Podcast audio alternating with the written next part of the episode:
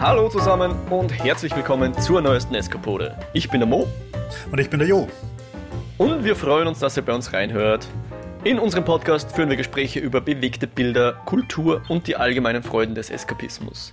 Heute sprechen wir über das fünfte Kapitel. Ja, ich habe Kapitel gesagt. Jo, hast du es gemerkt? Oh. Kapitel. Der neuen Star Wars Serie The Mandalorian. Diese trägt den Titel äh, Kapitel 5 Der Revolverheld, beziehungsweise The Gunslinger, wie es im Englischen mhm. heißt.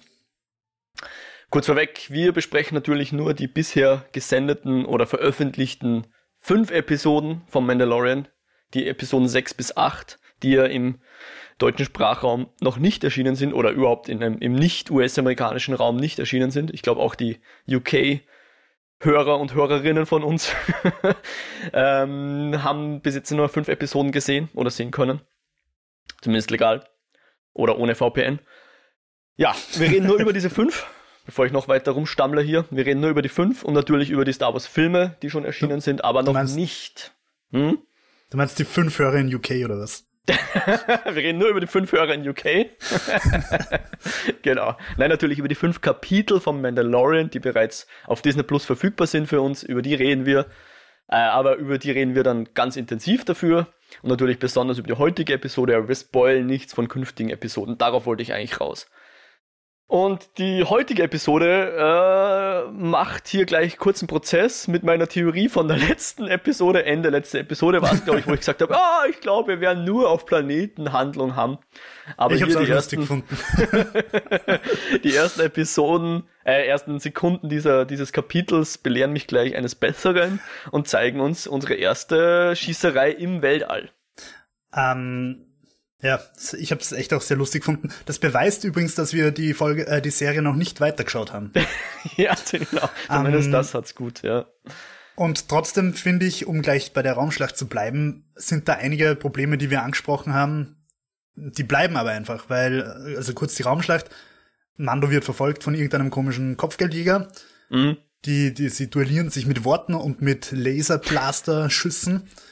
Ja. Äh, der Kopfgeldjäger sagt, I can bring you in warm or I can bring you in cold. Mhm. Mando bremst sein angeschossenes Schiff, der andere schreddert vorbei und Mando blastet ihn einfach mit einem Schuss weg.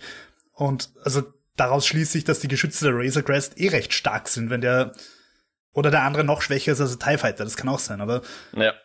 auf jeden Fall beeindruckend. Mhm. Warum genau, zur Hölle hat er den ATST nicht einfach weggeballert in der letzten Folge? It doesn't ja, make genau. any sense. Aber genau. Ja, und wir wissen jetzt, ach, sorry, Jo. Ja, es ist, wie, wie ihr vielleicht merkt, wir, wir nehmen jetzt natürlich über Skype auf und da muss man immer schauen, dass man dem anderen nicht ins Wort fällt. Ähm, und ja, also Entschuldigung, äh, ich wollte nicht ins Wort fallen, aber ich wollte natürlich festhalten, genau, wir haben jetzt gesehen, der, der hat Bewaffnung, der hat zwei, ich glaube zwei Geschütze vorn dran, aber die dürfte wohl nicht wirklich lenken können. Das heißt, äh, das Schiff, das er fährt, ist eindeutig auf Ein-Personen-Betrieb ausgelegt, also kein Geschützturm oder sonst irgendwas hinten drauf, sondern er muss sein Ziel vor sich haben, so in klassischer X-Wing TIE Fighter Manier. Aber dann hat er wohl offensichtlich zwei recht mächtige Laserwaffen da vorne, mit der er auch ein anderes Schiff problemlos mal ausschalten kann. Und das tut er in, diesen, in dieser Stelle. Aber es bringt mich zu einem zweiten Punkt, wo mir die Serie quasi irgendwie recht gibt, nämlich der Punkt, dass wir immer oder dass ich eigentlich mir gewünscht hätte in der Serie, dass sie ein bisschen ein Vehikel haben, ein bisschen einen Mechanismus haben, der uns eben zeigt, okay, die Razor Crest dient uns zur Fortbewegung, aber wir können sie auf Planeten nicht verwenden. In dem Fall, weil sie jetzt stark beschädigt ist und wir sie erst reparieren müssen. Und er landet dann. Genau, auf einem uns wohlbekannten Wüstenplaneten namens Tatooine. Genau, sogar in der Stadt, die wir bereits kennen, Mos in Mos Eisley. Eisley. Mhm. Ähm, äh, die, die Geschütze, also da, da sind wir wieder bei dem Punkt, er sagt, er verliert Fuel, also er verliert ja. Treibstoff. Ja. Und wir haben schon öfter drüber geredet, es regt mich furchtbar auf. Es regt mich in Episode 8 auf, es regt mich in Solo auf. Star Wars soll nicht um Treibstoff gehen. Und Star Wars ist sechs Episoden lang wunderbar ohne Treibstoff auskommen. Und jetzt plötzlich spielt da ein Fuel eine Rolle. Es geht mir furchtbar auf die Nerven. Mhm weil es mir einfach zu, zu aktuell ist. Also es, es Treibstoff ist einfach äh, ein zu reales Thema, finde ich. von mir aus sollen Star Wars Raumschiffe mit Energiekristallen fliegen, aber nicht mit Treibstoff. Und ich finde es echt schade, dass das in, seit Disney übernommen hat, einfach immer wieder thematisiert wird. Mhm. Ja, das, das nimmt diesen Märchentouch ein bisschen weg, ja. Gut, landen wir auf Moss Eisley, oder? Ja, genau. Und wir sehen dann auch äh, noch, noch ein paar alte Bekannte in Form von Pit Droids, diesen, diesen ja, Boxendruiden, die wir aus Episode 1 kennen von den Podracern. Pod. Also mhm. ganz alte Trümmer müssen das sein oder zumindest äh, eine Neuauflage dieser alten Trümmer. Mich würde es interessieren, ob es ob, noch Podraces gibt auf Tatooine oder ob das ja, ich, ich hoffe schon, weil ich meine, das war schon äh, was sehr, ein sehr cooler Sport damals, auch wenn etwas brutal, aber ich meine, das war im Star Wars-Universum, glaube ich, noch eher selten ein Problem, dass etwas zu brutal ist. Zumindest ja. solange kein Blut spritzt und nur Sachen Voll, explodieren. Oh, Aldaran ist explodiert? Okay. Eine Erschütterung in der Macht. ähm, und diese drei Pit-Droids werden angeführt von ihrer Herrin, einer gewissen Pelli Motto. Mhm. Gespielt von Amy Sedaris, die ich jetzt hier fast nicht erkannt hätte, weil die sonst ein bisschen anders gestylt ist. Die hat normalerweise recht hell gefärbte Haare und, ähm, also zumindest Richtung blond gefärbt und äh, ähm, nicht so krausen Lockenkopf, wie sie hier zur Schau stellt. Äh, aber ich, ich, ich mag sie sehr gern, weil sie spricht nämlich äh, in einer meiner liebsten Serien äh, eine, eine der Hauptrollen, nämlich die. Bojack. Genau. Princess Caroline in Bojack Horseman spricht sie. Und man kennt sie auch sonst aus sehr vielen kleineren Serienrollen und Sprechrollen und so weiter. Äh, aber man sieht sie relativ selten, zumindest im, im, im Mainstream Kino und Fernsehen. Oder ich sehe sie zumindest relativ selten, aber freut mich, dass sie hier äh, eine kleine, feine Rolle hatte mich, äh, mich, erinnert, mich erinnert ja diese, diese Perücke. Also ich vermute mal, es ist eine Perücke. Ja, oder es sind ihre Naturhaare und sie hat sonst immer eine sehr Perücke. stark geglättete, naja, nicht Perücke, aber geglättete Haare und gefärbte Haare, ich weiß es nicht. Äh, ich finde, ihr ganzes Auftreten hat mich, also mein erster Gedanke war Alan Ripley aus Alien irgendwie. Ja, voll. Stimmst du mir zu? Ja. ja, könnte, stimmt, so, sie hat sich jetzt zur Ruhe gesetzt auf Moss also, Eisley oder in Moss Eisley, ja. Ich habe irgendwie die Assoziation irgendwie gehabt bei ihr. Ja, voll. Und und da frage ich mich auch, ist eigentlich schon mal rausgekommen, also ich habe es offenbar überhört oder nicht mitkriegt, warum Mando sein Problem mit Druiden hat. In der ersten Folge äh, hat er irgendwie diesen äh. Taxi-Druiden beschimpft und, und jetzt beschimpft er die Pit-Druiden und will nicht, dass das Schiff mit denen repariert wird. Wissen wir noch nicht, oder? Aber er muss. Ich könnte mich nicht erinnern, nein. Er hat einmal mit einem Druiden zusammengearbeitet in der ersten Episode mit diesen IG-11, IG-13, ich weiß nicht. Und, und den hat er, okay, das ist natürlich auch dramatisch ausgegangen. Für den Druiden zumindest, ja. Ähm, ja. Also, sie vereinbaren, dass Mando, also dass, dass äh, sie das Schiff repariert von Mando. Äh, er, sie, er gibt ihr dafür 500 Imperial Credits. Wir haben schon erfahren, dass die Imperial Credits nicht so beliebt sind, aber offenbar nimmt sie sie. Und sie, sie äußert irgendwie auch, dass das halt so irgendwie ich glaube, sie hätte ganz gern mehr, den Eindruck habe ich gehabt. Ja, genau. Also ihre sagt, Worte ja, waren, dass das quasi so zumindest die, die Hangerkosten mal deckt, aber noch nicht die Reparatur, ja. Und äh, ja, er sagt, ja, er beschafft noch mehr, weil er ist Kopfgeldjäger und sie sagt, ja, ja, ja, das sagen sie alle. und dann kommt wieder, äh, also wir sehen dann Mando, glaube ich, kurz durch Mos Eisley spazieren, sehen da schön diese aufgespießten imperialen Sturmtruppenhelme, mhm, mh. was uns vermutlich nahelegt, dass die, dass es auf Tatooine keine Splittergruppen des Imperiums mehr gibt. Mhm. Und dann kommt wieder das, was du schon öfter thematisiert hast. Baby Yoda befreit sich aus seiner Koje. Also Mando hat ihn, bevor er gegangen ist, in diese Koje gesperrt. Und plötzlich spaziert Baby Yoda frisch ausgeschlafen aus der Razor Crest heraus. Er hat sich da wieder auf magische Weise irgendwie rausgemogelt. Und das wird in der mhm. Folge ja dann später nochmal vorkommen. Das ich mein, du, du sagst magischerweise, ich sag, äh, oder würde vermuten, er tut's mit der, mit der, mit der Force einfach. Ich weiß nicht, ob er sich selbst rausheben kann, aber er, er wird schon irgendwas machen können mit der Force, dass er sich da befreien kann. Ich finde es ganz witzig, weil ich habe den Eindruck, dass sie mittlerweile fast so einen Running Gag draus machen.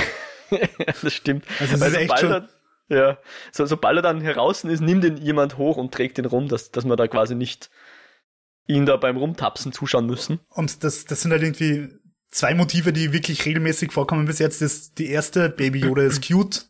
Die Intro-Sequenz, wo er einfach cute in der Gegend rumschaut und die, er befreit sich irgendwo und man weiß nicht, wie er das gemacht hat. Ja. Diesmal war die Baby Yoda, Yoda ist cute Szene übrigens bei einer Raumschlacht, was ich auch ganz schön gefunden habe. Mhm. Mhm. Ah, ja. Also, wer nimmt ihn dann? Er tapst aus der Razor Crest und Pelly hebt ihn hoch und sagt, I'm gonna watch you until that Mandalorian gets back. Then I'm gonna charge him extra for watching you. See how that works? Und, und, und sie streichelt ihn dann aber so lieb. Also, sie, sie, sie will ihn schon ein bisschen ausnützen, aber ich glaube, sie, sie, sie schließt ihn auch in ihr Herz. Ich glaube, ich glaube, es ist andersrum. Ich glaube, sie ist eigentlich weich im Herzen, aber muss so ihr, ihr Image wahren und tut so, als würde sie das nur aus Profitgier tun. Okay. So, genauso wie der Mando, der, der auch am Anfang vorgegeben hat, der macht das nur wegen dem Job. In Wirklichkeit war er schon hochgradig verliebt in Baby Yoda. Wer nicht, Mo, wer, wer nicht. nicht. genau. Genauso wie wir diesen Podcast eigentlich machen, weil wir in Baby Yoda verliebt sind, aber, ja, aber so tun, als würden wir einen Podcast machen, ja. Ja. Und wir haben den Podcast eigentlich nur nicht Baby Yoda genannt, weil wir sonst von Disney verklagt werden. Baby Yoda, Baby Yoda und andere Geschichten. Alles klar. Apropos andere Geschichten. Wir sehen ja dann, äh, wo ihn die Reise durch, durch Moss Eisley hinführt, den, den Mando. Nämlich ja. in eine, in eine Kantina, würde ich jetzt mal vermuten. Und ich habe einfach so damit gerechnet, dass es eine Kantine-Band gibt und es hat sie nicht gegeben und ich weiß nicht, ob ich das gut oder schlecht finde. ja, wir sind ja wieder bei dem Thema, wie viel wie viel vom Bekannten zeigt man uns? Genau, was ist Fanservice, was ist jetzt eigentlich nur noch. Aber mir kommt vor, so die, der Establishing Shot in der Kantina, wo man irgendwie so zwei, drei exotische Monsterchen sieht und dann noch einen Druiden, der durchrollt. Ich hab's jetzt nicht gemacht, aber ich würde vermuten, wenn ich das eins zu eins neben Episode 4 lege, dass das möglicherweise mit äh, damit übereinstimmt oder mindestens mal eine Hommage ist an Episode 4. Ja, na, auf jeden Fall. Also ich könnte mir auch vorstellen, ich habe es jetzt nicht überprüft, ob das nicht eh die gleiche Kantine ist, also ob nicht die Schrift da beim Eingang äquivalent ist. Keine mhm. Ahnung. Aber es ist auf jeden Fall ganz klar wieder Star Wars Motiv, die, die Kantine bei der J.J. Abrams hat ja bei Episode 7 auch gemacht, diese Kantinenszene. Mhm. Um, wir haben weirde Aliens und ich meine, so wie, wie der andere Kopfgeldjäger, der Toro, wie der dort in der Ecke sitzt, das erinnert schon auch an Solo. Und, ja, und total. ich glaube, er hat auch sogar den, den Fuß am Tisch oder so. Ja, ja. Definitiv. Ja, genau, der Toro Pelikan, wie ich zuerst verstanden habe, aber es ist Pelikan. Ich finde übrigens in der Folge haben sie wirklich, wir haben bisher das Problem gehabt, dass, dass das Name-Dropping eher so auf IMDb rausgelaufen ist. Ja. Diesmal in der Folge haben sie wirklich sehr schön alles benannt. Selbst die Sachen, die in vorigen Folgen nicht benannt worden sind, ja. haben jetzt plötzlich Namen. Ja. Ähm, was auch die Frage beantwortet, woher die Leute wissen, wie diese ganzen Planeten heißen. Naja, weil sieben Folgen später plötzlich erklärt wird. Ja, wobei ich, ich, ich, ich nehme an, du beziehst dich auf den Rückblick, wo wir erfahren haben, wie dieser Farmplanet, dieser Grill-Farmplanet heißt. Ich bin mir nicht ganz sicher, ob er es nicht eh in der Episode auch gesagt hat und wir es nur überhört haben. Kann auch sein. Na, ich glaube, also mit Fennec redet er über, über den Planeten, wo der Klient ist, glaube ich. Navarro. Ach so, den. Ja, da reden sie schon drüber. Aber diesen, diesen Grillplaneten, der hatte, glaube ich, auch in der Episode bereits äh, den Namen erwähnt gehabt, wie er ihm gecheckt hat, ob da irgendwie der imperiale Arm recht äh, vorhanden ist auf diesem ähm, Grill-Farmplaneten, dessen Namen ich schon wieder vergessen habe. Äh, das war im Rückblick nämlich, haben wir, haben wir nochmal ja, ein bisschen ja. was von dem Planeten gesehen und auch wie der heißt. Und genau, in dieser Episode gleich am Anfang stellt sich jeder immer schön vor mit Vor- und Nachnamen. äh, und wie sich's gehört. Ja, genau, gerade dass sie es nicht buchstabieren. genau, dieser, dieser Toro Calican übrigens wird gespielt vom, vom Sohn vom äh, Bobby Cannavale, vom Jake Cannavale, was ich interessant fand, weil ich mir gleich gedacht habe, irgendwie schaut der jemanden ähnlich, den ich kenne und ich habe dann nachher nachgeschaut. Und ja, das ist der Sohn von Bobby Cannavale. Woher kenne ich Bobby Cannavale, den ich nämlich zuletzt, zuletzt aus The Irishman oder auch ah, I, Tonya. Ja. Beide nicht gesehen. Okay, ich glaube, I, Tonya ist jetzt, glaube ich, sogar auf Netflix. Ja, lustiger äh, Film, war nicht so begeistert davon, aber viele Leute fanden ihn sehr gut. Ich glaube, auf, auf Amazon Prime haben sie ihn momentan. Oh, Amazon Prime. Wie auch immer, auf einem der Streamingdienste.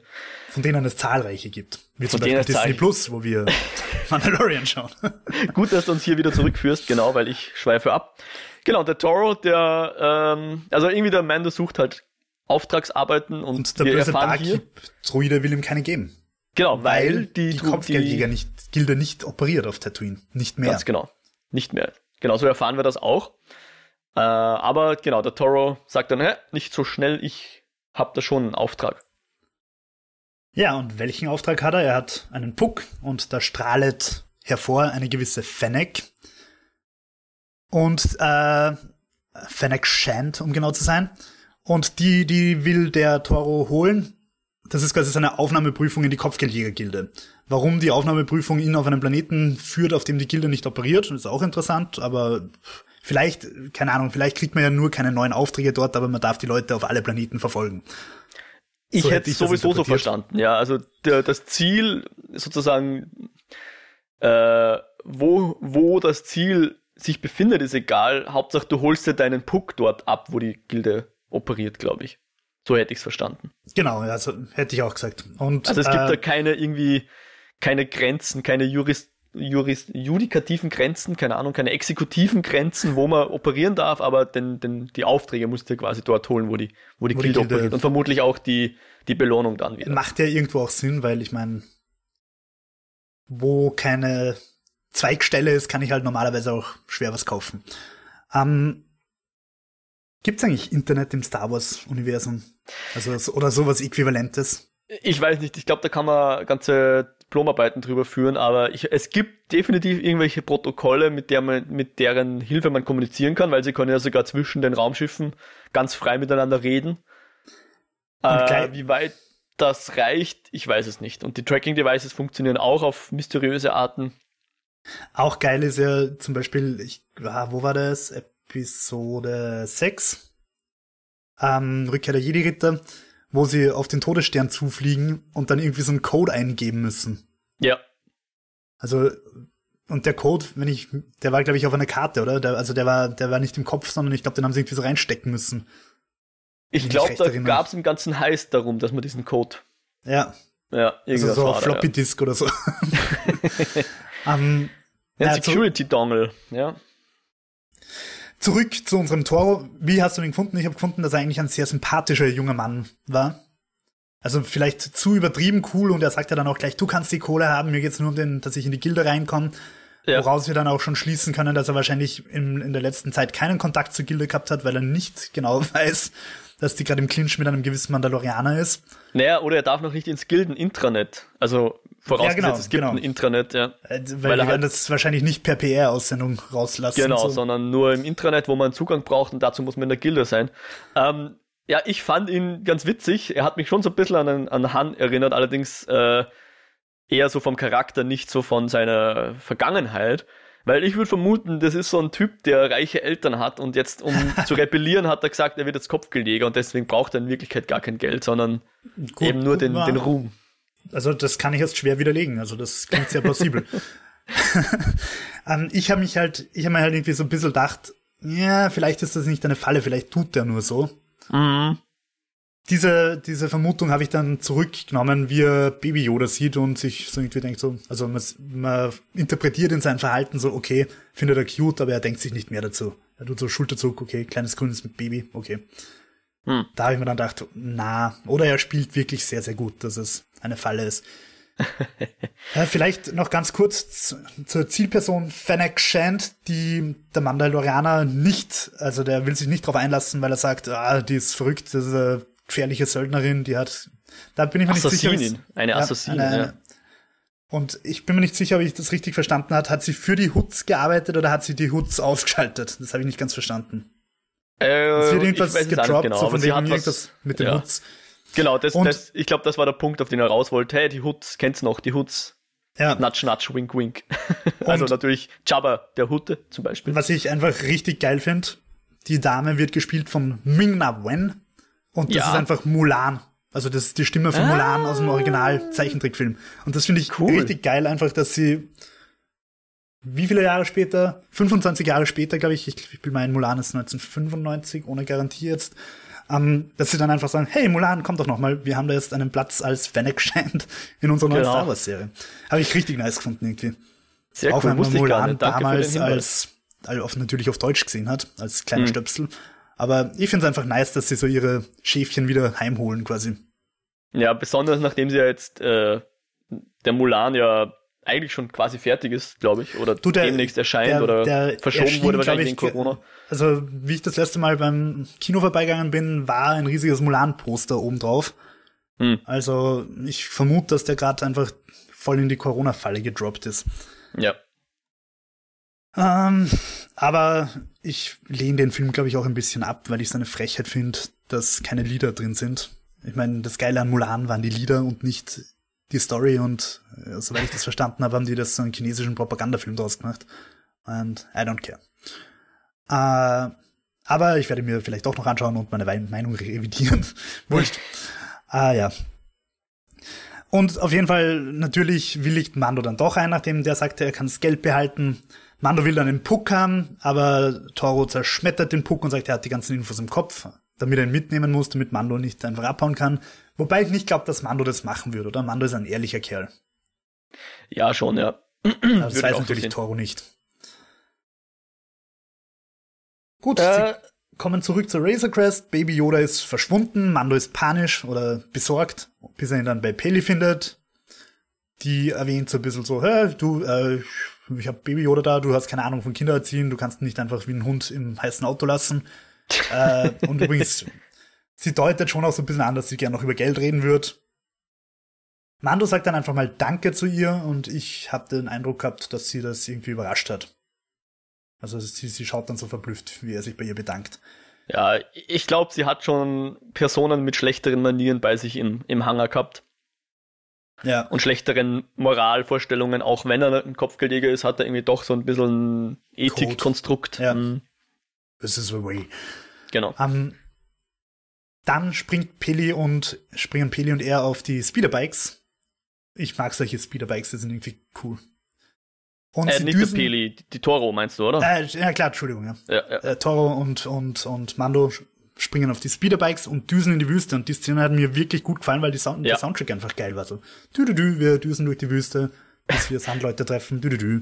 Ja, Soundtrack ist ein interessanter Punkt. Ich, ich muss zugeben, in den ersten Episoden fand ich diese, ich weiß nicht, ob man es Theme nennen kann, aber diesen, diesen hämmernden Beat oder diesen, diesen, dieses Basslied, dieses hat man am Anfang noch nicht so richtig taugt. Es war mir zu wenig melodisch. Weil Mhm. es gibt ja auch so ein anderes Theme, was so richtig eine Melodie hat, die dann vor allem im Abstand immer, äh, im Abspann immer kommt. Aber mittlerweile hat es, ist das einfach Teil sozusagen des, des Corporate Designs, so dieser, dieser Bassbeat am Anfang. Mittlerweile habe ich mich sehr damit angefreundet. Ich finde Okay. es sehr cool. Also der Ludwig Göransson macht da die Musik für die ganze Serie. Äh, und es ist so ein interessanter Stilmix eben aus, aus Western, durchaus zeitgenössische Musik bisschen und halt klassischer Score, wie man ihn aus, aus Film und Serien kennt.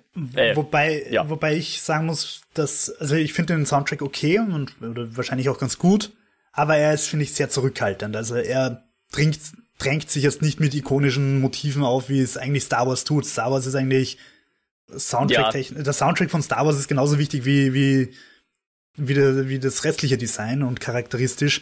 Und ich finde, der Soundtrack hält sich sehr zurück. Und ich meine, der, der Ludwig Göransson, der hat's auf jeden Fall drauf. Ich glaube, der Soundtrack von Black Panther ist zum Beispiel sehr gelobt worden, soweit ich mich erinnere oder glaube zu erinnern. Er hat generell recht viele Sachen gemacht. Er hat irgendwie Fruitville Station und so weiter, also Dramen gemacht. Er hat den Soundtrack zu New Girl gemacht.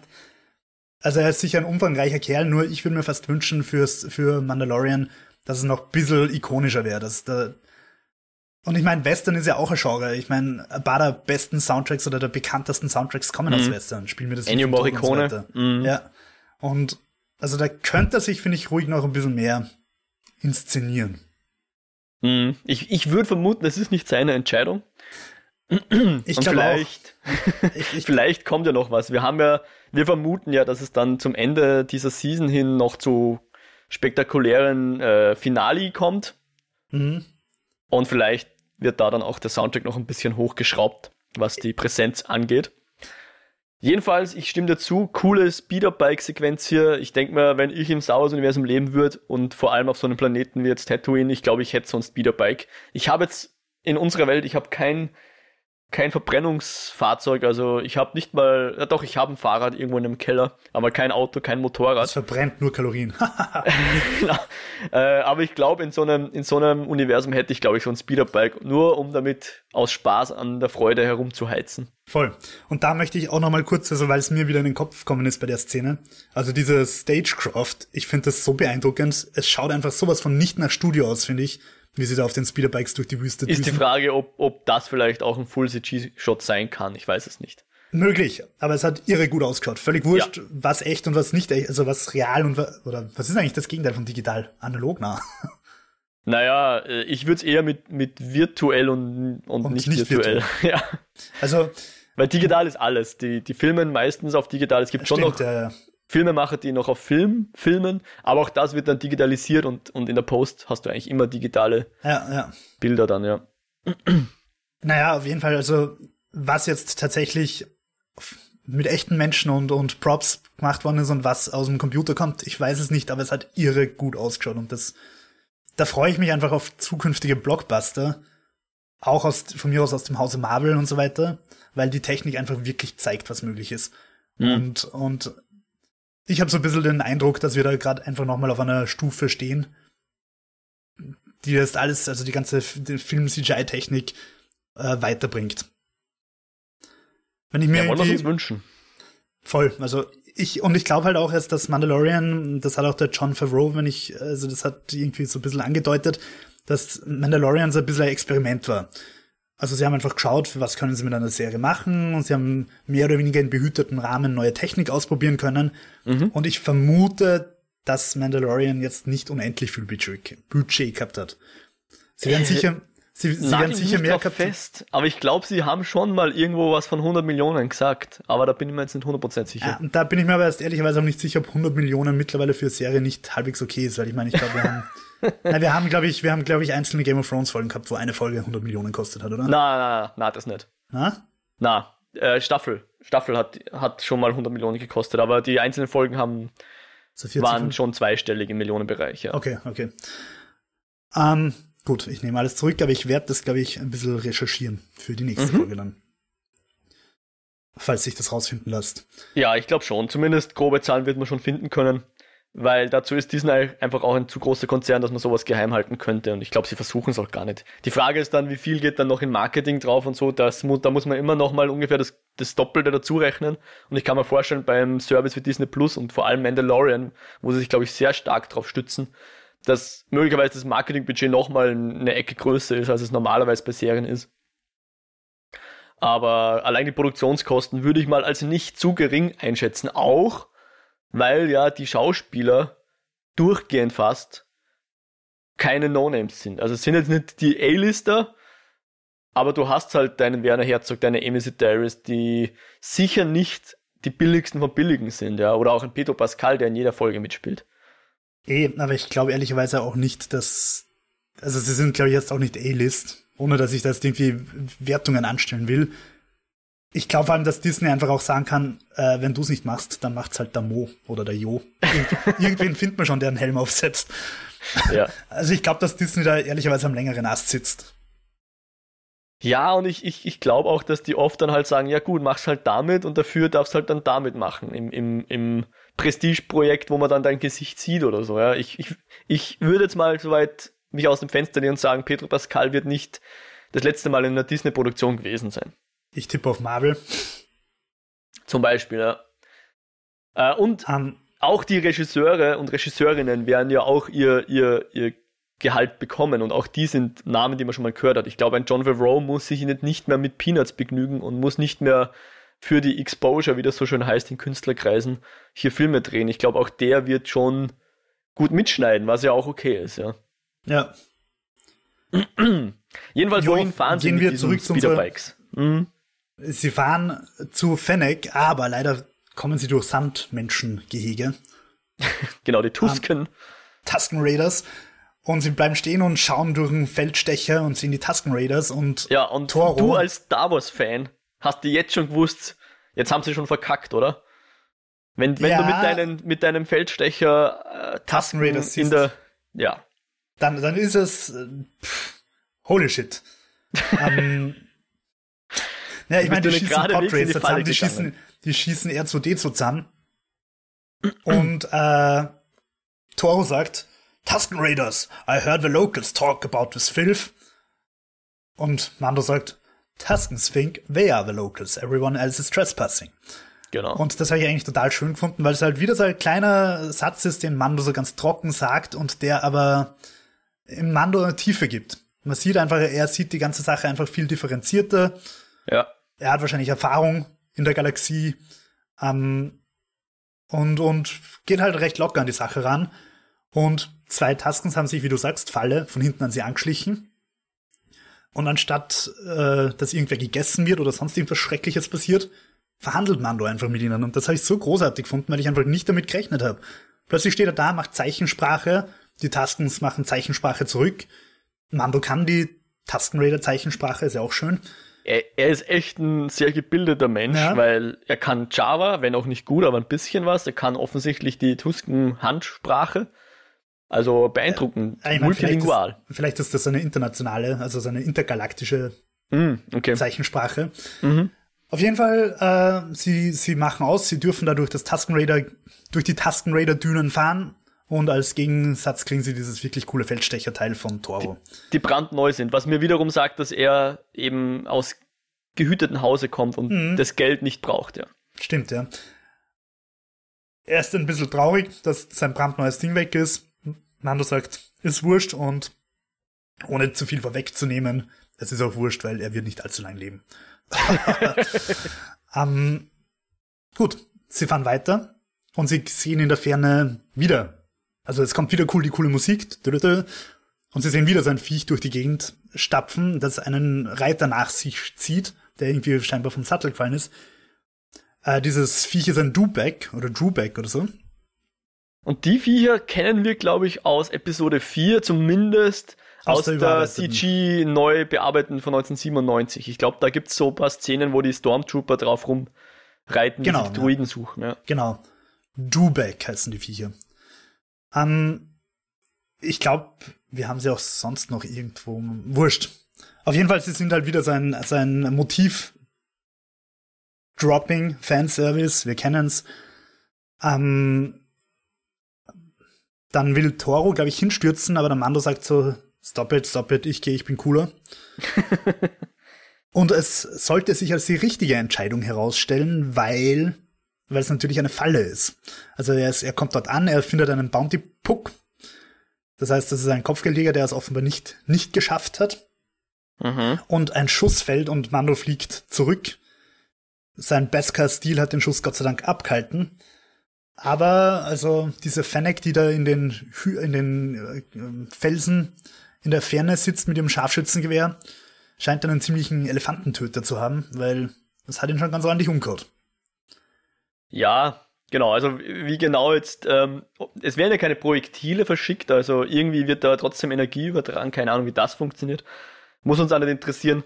Aber wir lernen, dass Beskar Stahl eben super geil ist und halt kugelfest. Wobei Oder Mando sagt, wobei Mando sagt, auf diese Distanz, also wenn Ja, es näher gewesen wäre, wäre es vielleicht schlimmer gewesen. ja, lässt uns vermuten, dass er genau nicht 100% kugelfest ist, aber halt, ich meine, gut, es wirkt so, als wäre eben, die, wie du schon sagst, dieses, dieses Gewehr, mit dem die äh, Fennec schießt, dürfte ein bisschen ein höheres Kaliber sein, nicht so dein 0815 Taschenblaster. Insofern, irgendwo gibt es da eine, eine, eine Grenze, was Bas Beskar Stahl aushält, aber es dürfte schon besser sein als die meisten anderen Rüstungen zumindest. Absolut, ja. Weil, weil er sagt ja dann auch zu Toro, ja du, ich habe Beskars Stahl und Toro sagt, ja, aber ich habe keins. Und wir alle wissen, oh, you're so fucked. Irgendwie. ähm, kurz eingeworfen, ich bin mir nicht sicher, ob sich bei Disney irgendwer Gedanken drüber gemacht hat, wie Laserwaffen funktionieren. Also ich glaube nicht im Jahre 1978, wann kam Episode 4 raus? Ja, aber ich glaube tatsächlich, dass dann bei diesen ganzen Fact-Files und dem ganzen Extended, Expanded Universe, glaube ich schon, dass sich viele Leute sehr viel Gedanken dazu gemacht haben. Nur ich glaube, dass Disney das alles wieder über Bord geworfen hat und halt sagt, hey, wir haben jetzt eine stärkere Laserwaffe, deal with it. Hm. Mir fällt da Ja. eine schöne Geschichte ein, die ich jetzt nicht belegen kann, aber ich finde sie ganz lustig. Es hat mir wer erzählt, dass das Problem zum Beispiel bei Laserwaffen in unserer Welt ist, Also zum Beispiel Ja. bei Schiffen. Ja. Also, dass, dass du die Laserwaffen nicht effektiv einsetzen kannst, weil du ja die Erdkrümmung hast. ja. Das heißt, das heißt, die Und die Laserwaffe Laser schießt einfach von der gerade aus. Gravitation. Genau. Das heißt, Ja. du kannst nix treffen, was über die Erdkrümmung hinausgeht. Und, und äh, moderne Schiffe und so weiter, die, die schießen ja schon mal 40 Kilometer oder was. Ähm, und dass dass das tatsächlich eins der Probleme mit Laserwaffen ist, dass, dass die einfach halt ins Weltall schießen, weil die Erde rund ist und dann halt irgendwo, vielleicht irgendwo einen Millennium Falken treffen oder so, aber nicht das, was du eigentlich treffen willst. und da habe ich mich jetzt gerade gefragt, nimmt Laser, also Licht oder was auch immer das dann ist, äh, verliert das Energie durch Reibung in der Luft? Also ich, ganz ehrlich, ich habe keinen Plan von Physik, aber das würde mich jetzt echt interessieren. Weil, weil er sagt ja, auf dieser Distanz hat mich der Schuss, habe ich den Schuss überlebt. Guter Punkt. Aber ich will da, ich hab keine Ahnung. aber ich will da jetzt auch nicht zu sehr in die Tiefe gehen, weil, weil ich glaube, das ist halt dieses, wir haben schon drüber geredet, dieses äh, Willing Suspension of Disbelief. Ich nehme es halt einfach zur Kenntnis, es gibt Laserwaffen, die sind verschieden stark und auf diese Distanz hat es Mando nicht umgebracht. Sie ja. haben dann diesen wirklich tollen Plan, dass sie in der Nacht angreifen. Also Mando hat den Plan, Toro sagt, ja, aber sie wird abhauen und Mando sagt, na, weil sie hat High Ground, sie wird schon da bleiben. Ähm, und er hat recht gehabt. Also sie warten dann auf die Dunkelheit. Äh, Mando schläft an sein Speederbike gelehnt, was auch cool ist. Warum rutscht das nicht zurück, wenn er dagegen gelehnt ist? Das sind schon geil, diese Dinge. Ähm, Toro Vor allem bedroht ihn dann verbrauchtes, so. verbrauchtes äh, Space-Sprit, wenn es immer schwebt. Ich bin mir ziemlich sicher, dass Speederbikes, gla- ich glaube fest daran, ich will daran glauben, dass die mit Solarenergie fliegen. Mm, sehr schön. Mhm. Und gute Speicher haben, sodass sie auch in der Nacht fliegen können. ähm, sie rasen dann in der Nacht auf, auf Fennecks Klippe zu. Fennec ballert wild mit ihrem Elefantentöter-Sniper-Laserteil. Aber Mando ist darauf vorbereitet, er hat nämlich Flares. Und mit diesen Flares Flash. blenden sie Fennec. Flash, irgendwas hat er, ja. Ja, Blendgranaten mehr oder weniger halt. Oder Ja. Leuchtraketen. Mhm. Und mit denen blenden sie äh, die, die Fennec, die nimmt wütend ihren Helm ab und wir sehen zum ersten Mal, oder ich sehe zum ersten Mal Mulan, wie sie, wie sie wirklich ausschaut. und äh, sie schießt weiter und sie blenden sie nochmal und sie trifft dann aber sogar Mandos Bike, das überschlagt sich, Mando landet im Staub, sie schießt auf Mando, den haut's wieder zurück, sie will nochmal auf ihn schießen, aber in der Zeit ist Toro Gott sei Dank äh, von hinten an sie rangekommen. Was ich auch cool finde, weil Mando alleine sie tatsächlich einfach nicht bezwungen hätte. Also sie ist eine richtig starke Figur. Mando allein hätte es nicht geschafft. Sie hätte ihn einfach pulverisiert da, während er am Boden liegt. Mhm. Zu zweit.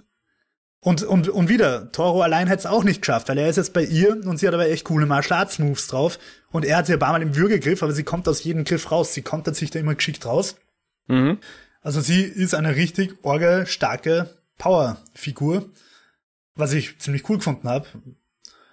Dass, Sie wird dass ihrem Ruf gerecht, zu, ja. Ja, genau. Und, und sie zu zweit kommen sie mit Mühe und Not gegen sie an und dann ist Toro bedroht und dann kommt gerade Mando rechtzeitig und sie zwingen sie dann, dass sie sich Handschellen anlegt und dann haben sie das Problem, sie haben nur zwei Speeder, aber es sind drei Personen. Wobei ich ehrlicherweise nicht mitkriegt habe, ob müssen sie sie lebend Äh, also, sprechen wir gleich drüber. Ich möchte nur ganz kurz noch einhaken.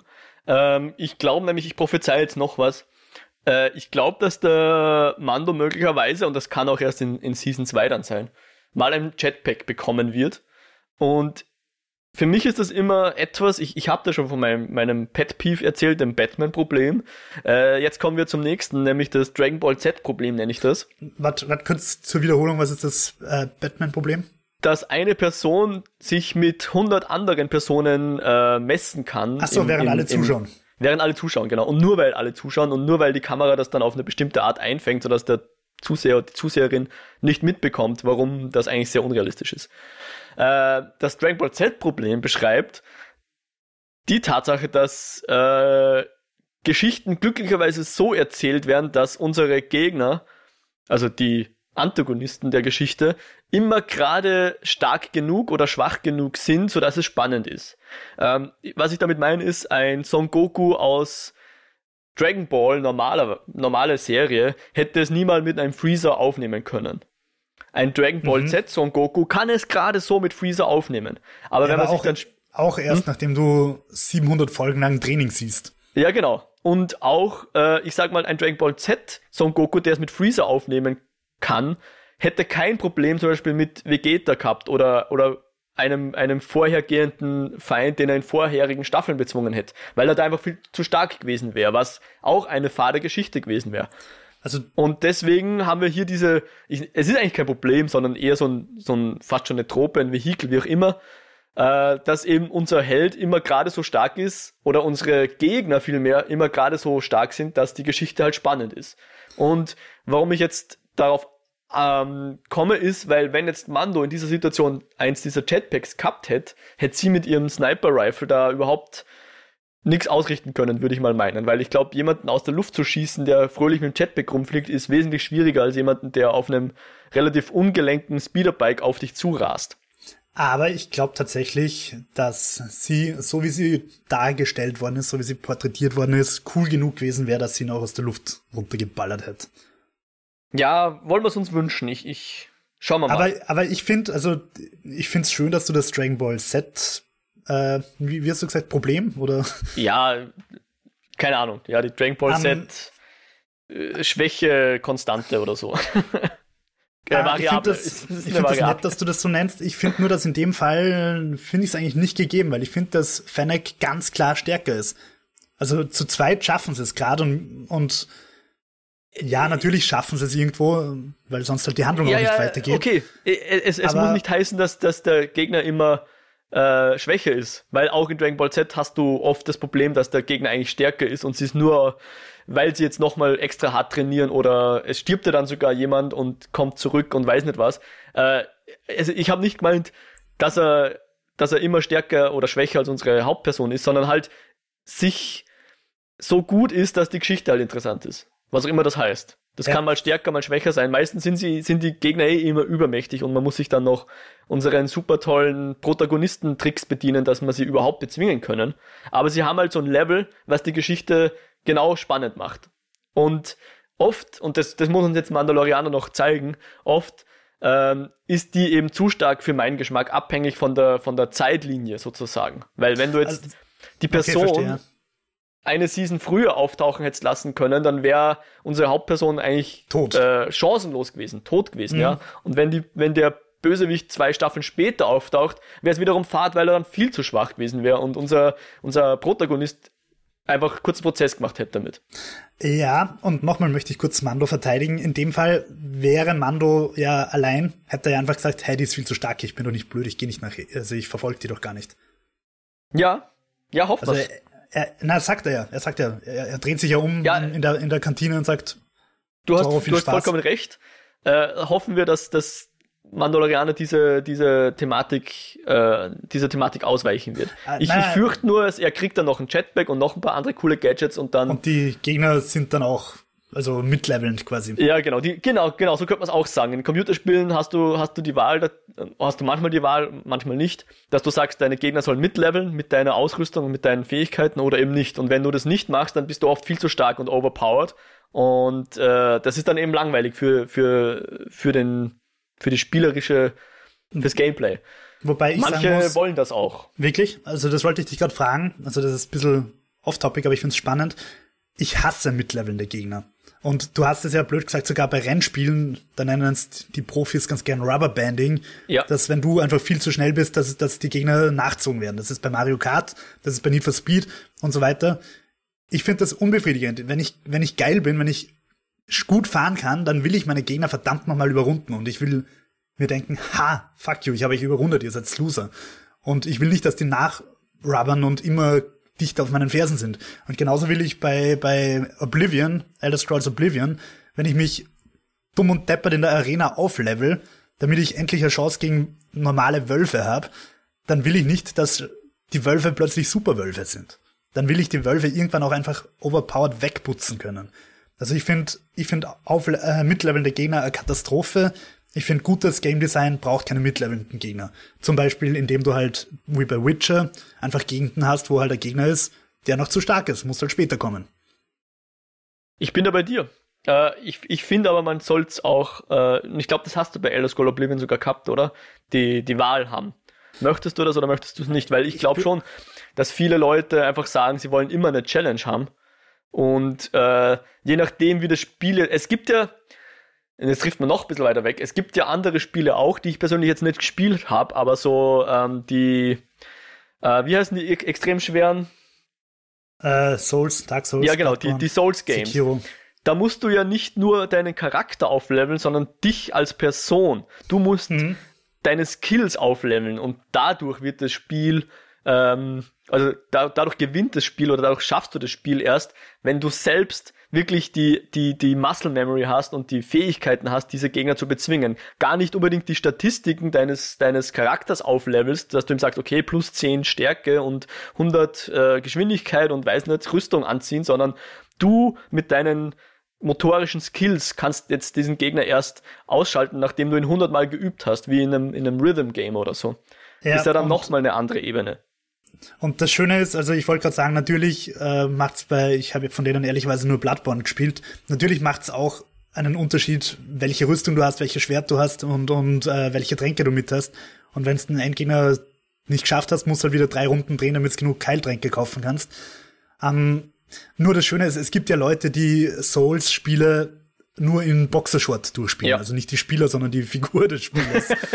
Oder das heißt, sie haben diese, ja. sie haben diese ganzen Rüstungsboni nicht. Ich habe mal ein Video gesehen von, äh, von Dark Souls 3, wo einer eben nur in Boxershort, ohne Schwert, nur mit Fäusten das Spiel durchspielt. Der einfach ja. die schwersten Endgegner in Boxershort verprügelt und halt irgendwie trotzdem schafft. Ich weiß nicht, wie viel Zeit der da reingesteckt hat.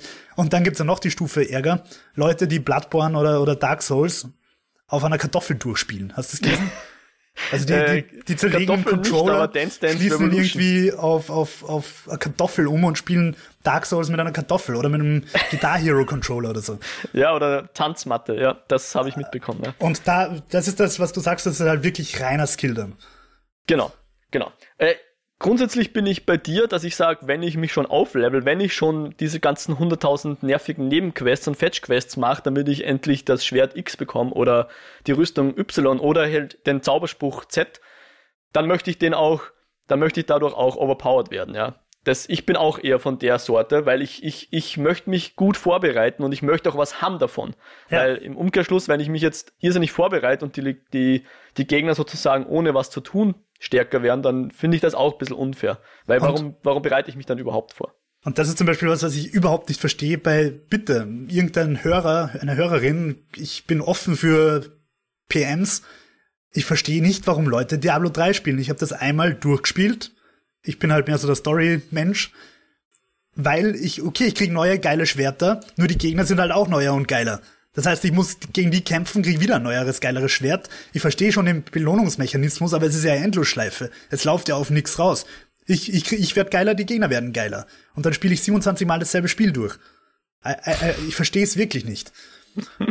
aber gut, ich trifft ab. Äh, gehen wir zurück zu Fennec, die Gefangens. Ja, genau. Und ich wollte jetzt auch nicht sagen, dass das Mandalorian bereits äh, in diese ich hätte es nicht Dragon Ball Z Problem nennen sollen, weil eigentlich ist es kein Problem. Es ist nur etwas, was ich beobachtet habe. Nennen wir es die Dragon Ball Z Variable. Okay. Und ja. ich habe auch nicht so wirklich das Problem damit, weil wie gesagt, es erzeugt gute Geschichten.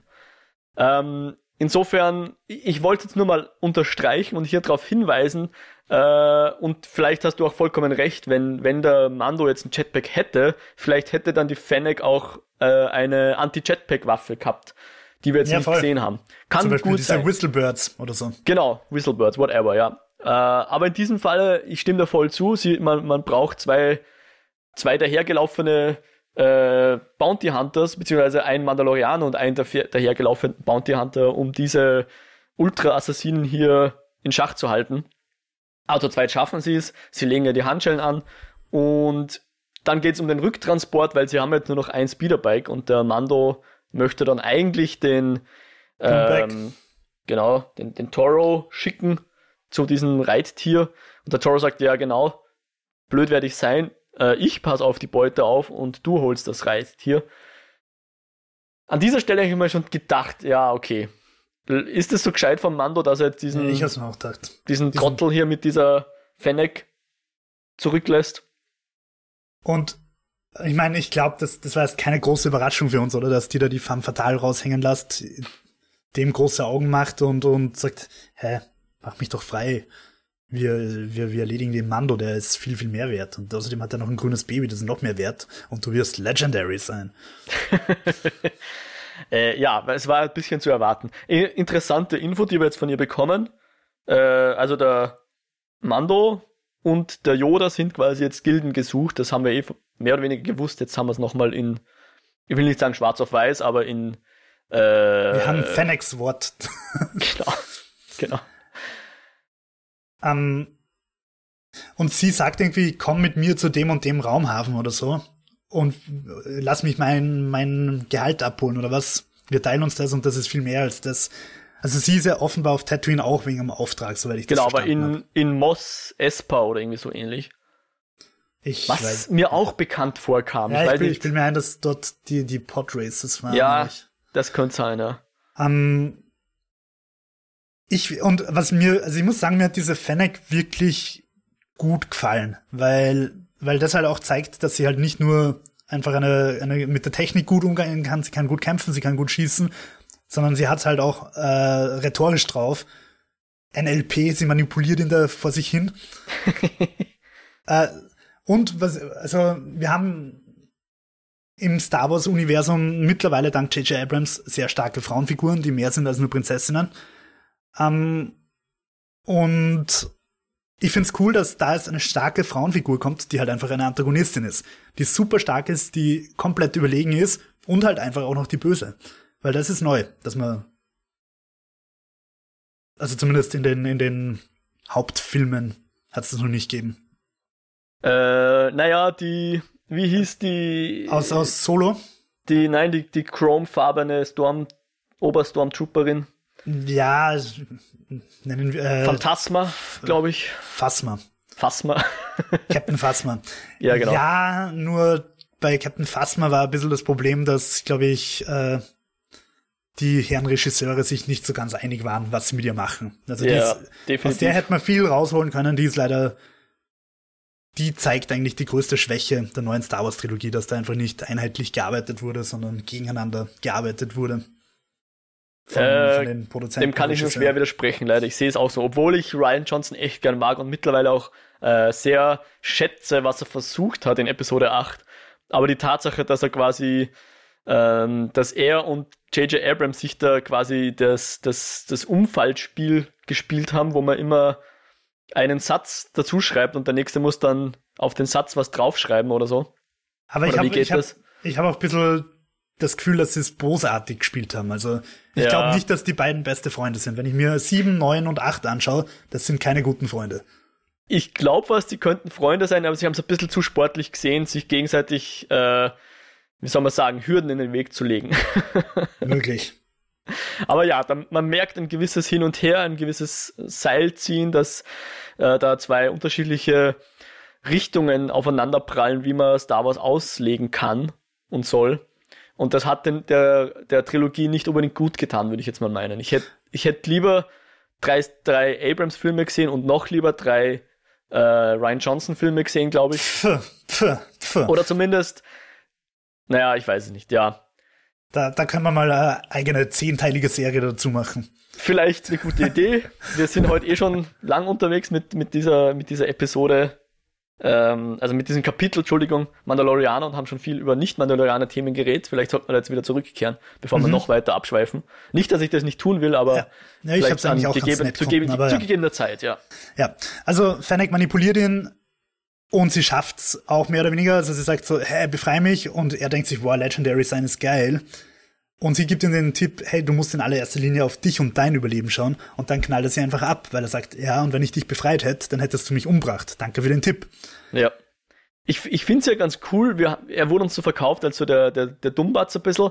Und er hat aber erstens bewiesen, dass er durchaus fähig ist, indem er sich da an die Fennec angeschlichen hat, während sie auf Mando geschossen hat. Äh, und zweitens, dass er nicht ganz doof ist, weil er eben ihren Trick dann doch durchschaut hat und, und auch wenn er sehr skrupellos ist, in der Stelle eigentlich das gemacht hat, was ihm wahrscheinlich tatsächlich am meisten einbringt. Also er Mhm. hat gelernt, okay, Baby Yoda, ein einfaches Ziel, was viel wert ist, und der Mando ist auch ähm, viel wert und der glaubt quasi, sie helfen zusammen, also den kann er noch übertölpeln, zumindest ist das seine Vorstellung, würde ich vermeinen. Und ich glaube, für die Fennec kriegst du auch Kopfgeld, wenn sie tot ist, aber halt nicht so viel oder so ähnlich. Ja, nur warum hat er sie dann nicht mitgenommen? Das verstehe ich nicht. Und der Mando äh, hat sie äh, nämlich auch nicht mitgenommen. Ja. ja, weiß ich nicht. Du meinst, warum er sie, warum er nicht beide lebend einfängt? Na, warum er die Fennec, die Leiche nicht mitgenommen hat, wenn er, wenn er sie, wenn er das Kopfgeld kassieren will. Ah ja, stimmt. Hm. Um, Guter Punkt. Oder vielleicht reicht's, keine Ahnung, kannst mit dem Puck irgendwie Foto schießen oder so, keine Ahnung. was, was dann ein bisschen dämlich von Herrn Toro ist, er düst dann mit dem Speederbike Richtung, Richtung Baby Yoda. Er ist auch viel, viel früher da als der Mando, der auf dem Duback herumreitet. Warum schnappt er nicht Baby Yoda und düst einfach weg? Warum wartet er auf Mando? Ja, er nimmt den Mund zu voll. Er möchte halt beide einpacken anscheinend. Ich weiß es nicht. Okay, das ist ein Argument, ja. Ähm, aber rein theoretisch hätte er einfach die Razor Crest noch ein bisschen beschädigen können, sodass ihn Mando nicht, nicht so schnell verfolgt. Die Pelli abknallen und wegdüsen. Aber er wartet und, und schwingt, also Mando reitet dann auf dem Dubeck langsam zurück. Es ist schon wieder Nacht, wie er zurückkommt. Das ist wichtig. Ähm, Toro hält einen schönen Bösewicht-Monolog, hat Baby Yoda und Pelli als Geiseln zwingt Mando ihm Handschellen anzulegen, also er, er zwingt Pelli Man, Mando Handschellen anzulegen. Mando hat aber schon Trick 17 im Ärmel, und zwar wirklich im Ärmel. Ja, wir sind jetzt, glaube ich, bei Trick 19 bereits, weil 17 und 18 waren in der zweiten Episode. Okay. okay. Auf jeden Fall, ja, Mando tut so, als würde er sich Handschellen anlegen lassen, schießt eine Flare, blendet damit Toro, äh, schleicht, also greift ihn von der Seite an, knallt ihn ab, Toro fällt mit Baby Yoda im Arm um und da kommt jetzt, wie schon am Anfang unserer Eskabone angedeutet, Magic Baby Yoda Nummer zwei. Anstatt von, von ihm zerquetscht zu werden beim Sturz oder sich zu verletzen, spaziert Baby Yoda putzmunter hinter zwei Fässern plötzlich hervor. Mhm. Und da habe ich mir dann schon gedacht, so richtig uh. ernst nehmen sie sich selber nicht. Oder wir lernen jetzt, dass man mit Macht sich auch teleportieren kann. Ganz ehrlich, ich habe den Gedanken gehabt, weil es war, er hat ihn im Arm gehabt, er ist umgefallen und plötzlich kommt Baby Yoda hinter den Tonnen hervor. Ja. Und okay, entweder sie nehmen, ja. entweder sie nehmen sich selber nicht so ganz ernst oder, oder sie, keine Ahnung. Guter Punkt. Guter Punkt. Müssen wir beobachten. Ja, äh, das war's im Prinzip und also er ist dann tot, Toro ist tot, äh, Mando bezahlt Peli mit, äh, er hat doch noch Geld aufgetrieben, vermutlich hat er es der, der Fennec weggenommen oder dem Toro, ich weiß es nicht, auf jeden Fall hat er plötzlich Credits. Mhm. Äh, und er fliegt mit Baby Yoda wieder mal in den Sonnenuntergang. Wir sehen dann allerdings, das ist nicht die letzte Szene, wir sehen dann noch auf, auf Sandebene, also die Kamera ist auf Sandebene. Wir sehen zwei Füße in einem Mantel herbeistapsen, die zur toten Fennec gehen.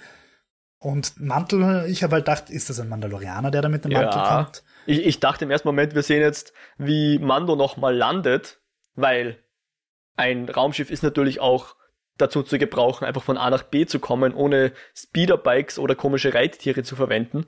Auch wenn das der Mando offensichtlich nicht weiß. Aber ich dachte jetzt, er tut jetzt zum ersten Mal hier einfach äh, interplanetar reisen und holt sich dann noch die Leiche ab oder irgendwas. Aber ich glaube, es wurde uns suggeriert, dass das nicht der Mando ist. Na.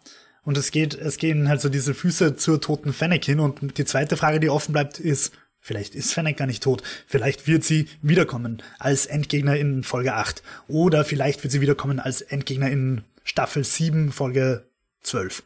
Wer weiß. Oder Aber sie kommt wieder in Star Wars Rebels oder in einem Comic oder was auch immer. Genau. Auf jeden Fall, ja, das ist das erste Mal, dass eine Folge mit so einem Cliffhanger mehr oder weniger auf, aufhört, oder? Äh, ich glaube schon, ja. Und, und vor allem einen, den ich überhaupt nicht verstehe, was uns das jetzt sagen soll. Ich dachte ja auch, jetzt, jetzt macht sie die Augen auf oder irgendwas. Aber nein, es, sie liegt tot rum anscheinend. Also, und wir wissen nicht, ob sie tot ist oder ob sie halt, vielleicht kann man sie in so einen Tank geben, in so einen Heiltank wie in Episode 5. Ah, wer okay. weiß es, wer weiß es. Ja, aber okay. Du glaubst, sie ist nur bewusstlos? Keine Ahnung, ich weiß es nicht. Also, Aber die lag ja dann doch fast einen halben Tag darum, oder? Ich weiß einfach nicht, was sie uns mit der Szene sagen wollen. Das ist das. Okay. Oder ob sie uns was sagen wollen. Hm. Vielleicht nur, dass sie verfolgt werden, dass, dass die Mandalorianer dem Mando nachfahren oder jemand hm, anders. Das kann natürlich sein, dass ihnen wer auf den Fersen ist. Äh, andere Idee. Wir sind auf Tatooine. Ist das, ist hier soeben ähm, Boba Fett aus, aus dem Salak-Loch rausgekrochen? Fragen über Fragen. hm, ja, okay, gut. Wir werden uns sicher in der nächsten Episode damit beschäftigen, würde ich meinen. Oder in, in drei Staffeln dann erst, wenn, wenn das wieder aufgegriffen wird. Irgendwann werden wir noch drüber reden, da bin ich mir sicher. Aber für heute würde ich sagen, das war's mal. Also, äh, ganz Außer kurz noch, noch was, ja bitte. Ja, ganz kurz äh, zu diesem, ich, ich werde jetzt nicht spoilen, aber zu dieser Frage, was jetzt mit Fennec ist, die Leute, die es interessiert, können schlicht und ergreifend auf IMDb nachschauen, in wie vielen Episoden sie vorkommen wird. Uh, guter Ich habe es gemacht, ich werde es jetzt nicht sagen, aber ähm, ich nicht. Ja. Ich schaue mir immer nur die, die, wenn ich mir die Castliste raussuche, dann gehe ich immer über Episoden auf, genau die Episode. Damit ah, okay, ich eben nicht sehe, wie oft die mitspielen, die Leute. Ja, ich klicke dann immer auf die Schauspieler, weil ich halt wissen will, wo die noch mitspielen. Eben die Ming-Na Wen, die spielt bei Mulan mit, sie spielt bei Agents of S.H.I.E.L.D. mit. Sie hat Chun-Li im wenig legendären Street Fighter-Film von 1994 gespielt. Oh. Ähm, ja, und da sieht man dann halt Serie so und so, ah, sie kommt in so und so vielen Folgen vor. Okay. Okay. Na gut. Also IMDb ist generell eine große Spoilergefahr. Ja, das stimmt. Ah. Das, das ist äh, oft auch, wenn man, äh, wenn man vor dem Film irgendwas schaut, wer da mitspielt und, und dann schon einen großen Namen liest und dann weiß, uh, der, der wurde aber gar nicht beworben, der muss irgendwie dann eine große Überraschung zum Schluss sein oder so, oder der Bösewicht, ja. keine Ahnung. Ja, da kann IMDb durchaus Spoilery sein. Ähm, gut. Sonst noch was, Jo, was du loswerden möchtest? Äh, ich glaube nicht. Vielleicht kurz, äh, weil wir letzte Folge über Tropen geredet haben, was ich schon vielleicht als Trope bezeichnen würde. Wir haben gesagt, äh, Mandalorian ist sehr westernmäßig. Dieses Motiv, dass irgendwie so ein alter Haudegen mit so einem jungen Rookie zusammenkommt, das kommt mir schon irgendwie auch bekannt vor. Ja, wobei der Mando sich immer seiner Rookies entledigt. Also er hat das zwar schon jetzt das ein oder andere Mal gehabt, dass er entweder mit, mit, seinem, mit so einem alten Mentorfigur rumfährt, äh, wie, wie dem Nick Nolte, ja. oder eben so einem Jungen wie jetzt dem Toro, aber er ist dann immer nur für die, für die eine Episode. Nee, aber es ist ein bekanntes Western-Motiv, oder? Also so der alte Cowboy, der irgendwie sich einem jungen Greenhorn annimmt, kennt man. Es wirkt zumindest so, ja. Das wirkt zumindest. Ich, ich schaue zu wenig Western, muss ich zugeben, dass ich das so eindeutig festmachen könnte, aber ich. Es, mir, es mir fällt das ehrlicherweise auch kein Beispiel ja. ein, aber ich, ich habe gefunden, das wirkt sehr westernmäßig. Ja, durchaus, Gut. durchaus. Ja, alles klar. Dann, für heute war's das mit dieser Eskapode. Wir hoffen natürlich, euch hat's gefallen und dass ihr in Zukunft wieder reinhört. Ähm, für all die Personen, die das jetzt zeitnah gehorcht haben, an dieser Stelle frohe Ostern, wenn ihr Ostern feiert. Ähm, und ja, wir hoffen, euch geht's nach wie vor gut in dieser, in dieser Corona-Zeit, die wir jetzt eh sehr selten thematisieren, aber hin und wieder möchte man dann doch ein bisschen Kraft rausschicken. Deswegen möchte ich das und möchten wir das an dieser Stelle mal tun. Wir hoffen, euch geht's gut. Es schaut ja schon im Moment nicht so schlecht aus, aber wir müssen natürlich jetzt noch alle dranbleiben, uns weiterhin äh, die, die Distanz wahren, wenn wir rausgehen und halt nur so oft oder so wenig rausgehen, wie es nötig ist. Und wir hoffen, dass wir euch ein bisschen dabei unterstützen können, indem wir eben ein bisschen Unterhaltung für euch bieten. Wenn ihr Fragen oder Feedback zur Show habt, schickt uns gern eine Mail. Das geht eskapoden.kinofilme.com. Natürlich freuen wir uns auch über Kommentare auf der Website. Das ist kinofilme.com slash eskapoden und da gibt es immer Links zu den neuesten äh, Episoden, also zu den neuesten Eskapoden. Äh, und dort könnt ihr uns einen Kommentar hinterlassen. Wir freuen uns sehr. Ihr könnt uns auch auf Twitter erreichen. Unser Twitter-Handle ist at Eskapoden. Und ansonsten, wenn ihr zum ersten Mal reinhört, wir würden uns super freuen, wenn ihr uns bei Spotify oder Apple Podcasts oder über den RSS-Feed abonnieren würdet in eurem Podcatcher. Das würde uns wahnsinnig Freude bereiten. Und natürlich auch Reviews, wenn möglich. Äh, ja, Jo, was treibst du denn sonst immer so? Wo findet man dich im Internet? Man findet mich derzeit auf kinofilme.com mit einem Recap oder Review zu den einzelnen Folgen Mandalorian. Außerdem findet man mich auf Twitter unter WhiteRabbit360 Und ich würde es einfach gerne mal in die Runde rausposaunen. Ich freue mich über Meldungen. Erstens, warum spielen Menschen Diablo 3? Ich verstehe es wirklich nicht. Und zweitens, allgemein, und ich glaube, das könnte man auch an Eskapoden Kinofilme schicken lassen. Äh, was denkt ihr über Disney Plus? Würde mich jetzt einfach mal interessieren, weil ich habe recht widersprüchliche Meinungen gehört. Würde mich interessieren, was die Leute dazu denken. Würde mich ah. übrigens auch interessieren, was du dazu denkst, Mo. Könnte man vielleicht mal so drei Minuten besprechen ja, voll. nächstes Mal. Passt. Ich, ich habe mir schon gedacht, vielleicht machen wir das kurz vorm Finale mal. Mhm. Weil ich kann mir vorstellen, dass dann viele Leute ähm, sich diese Gratiswoche äh, einverleiben werden, wenn dann alle Episoden Mandalorian da sind. Ich kenne da so einen Kerl, Dennis, mit dem ich den Lichtspielcast mache, der das schon angedeutet hat, dass er sich, dass er erstmal wartet, bis alle Episoden verfügbar sind, bevor er sich dieses kostenlose Abo nimmt von Disney Plus um dann eben zumindest Mandalorian vollständig schauen zu können. Äh, und da würde ich vielleicht ganz gern nochmal drauf eingehen, wenn dann das, also vielleicht in der siebten oder in der achten Eskapode oder zumindest zur siebten oder achten Kapitel Mandalorian, dass wir da nochmal kurz drüber sprechen. Ähm, bis dahin, ich habe schon angedeutet, wer mehr von mir hören will, kann im Lichtspielcast mal reinhören. Den mache ich eben mit Dennis und einem anderen Johannes, auch bei kinofilme.com zu finden. Äh, Twitter bin ich at Mojack, freue mich natürlich auch über, über Nachrichten oder Erwähnungen. Und ansonsten hören wir uns bald wieder da draußen. Und mit da draußen meine ich diesen virtuellen Raum, den wir hier in, diesen, in den wir diesen Podcast entlassen. äh, und wir sagen auf Wiedersehen. Ciao, ciao. Ciao, ciao.